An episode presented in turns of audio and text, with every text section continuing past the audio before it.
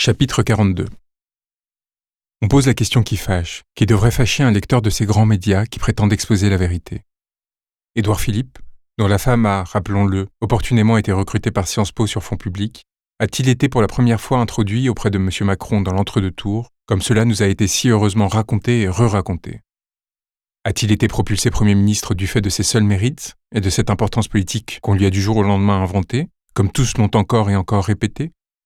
N'est-ce pas plutôt son entre-gens et sa capacité à servir et se laisser servir, sa participation depuis des décennies à une endogamie avariée qui permet par les simples avancements qu'autorise le système républicain de vous faire gagner du poids par inertie, ce qu'il fit est grassement payé lorsqu'il passa chez Areva alors qu'il était déjà conseiller d'État pour mettre ses réseaux au service de l'entreprise au moment où celle-ci plongeait dans le scandale des rétrocommissions Uramine qu'il fallait absolument étouffer pour sauver le soldat compromis.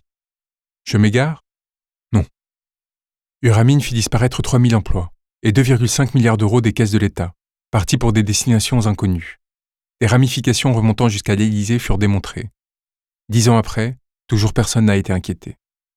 Rions, car sans espace où l'on vogue de la gauche socialiste à la droite en passant par le centre, indifférents au suffrage et satisfaits d'une apparence d'adhésion au clivage qui traverse la société pour mieux la diriger, on rit lorsqu'on parle de démocratie.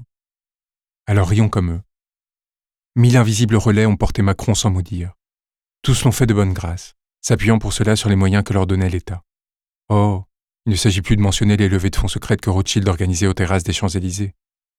Il s'agit simplement de montrer qu'une institution publique, parmi tant d'autres, fut instrumentalisée pour servir des intérêts.